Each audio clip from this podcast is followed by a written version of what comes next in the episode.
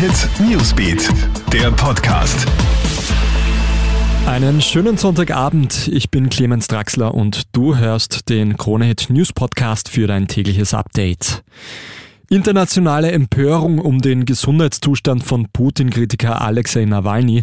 Der Regierungskritiker sitzt in einem Straflager in Russland fest. Seine Verfassung soll sich Tag für Tag verschlechtern. Nach Deutschland drohen jetzt auch die USA mit schweren Konsequenzen, sollte Nawalny in Gefangenschaft ums Leben kommen. Der Kreml-Kritiker befindet sich seit Wochen im Hungerstreik.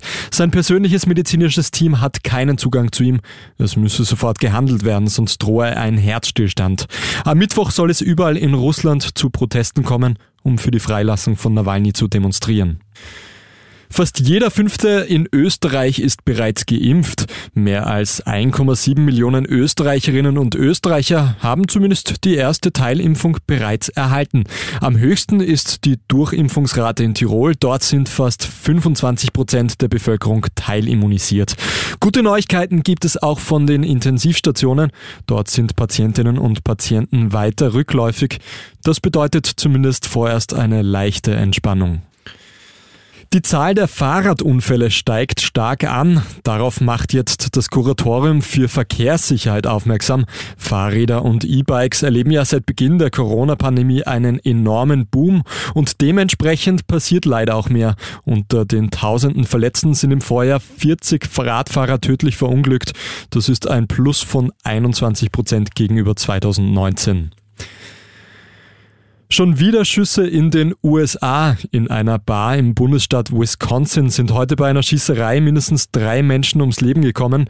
Zwei weitere Menschen sind mit schweren Verletzungen ins Spital gebracht worden. In den USA kommt es immer wieder zu tödlichen Zwischenfällen mit Schusswaffen.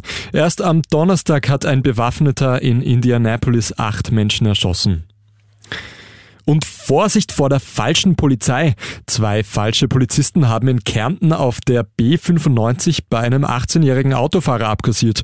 Die beiden Männer in Polizeiuniformen halten den jungen Autolenker auf der Turacher Straße an. So eine Reifenprofiltiefe wäre ungesetzmäßig. Daraufhin kassieren sie 30 Euro von dem 18-Jährigen. Einen Strafzettel gibt es keinen. Nachdem ihm die Polizeikontrolle komisch vorkommt, fragt der Autolenker bei der Polizei nach. Diese weiß aber nichts von Verkehrskontrollen. Das war's auch schon mit deinem täglichen News-Update für heute Sonntagabend. Mehr Infos kriegst du bei uns auf KroneHit.at oder auch im Newsbeat. Hab noch einen schönen Abend. KroneHit Newsbeat, der Podcast.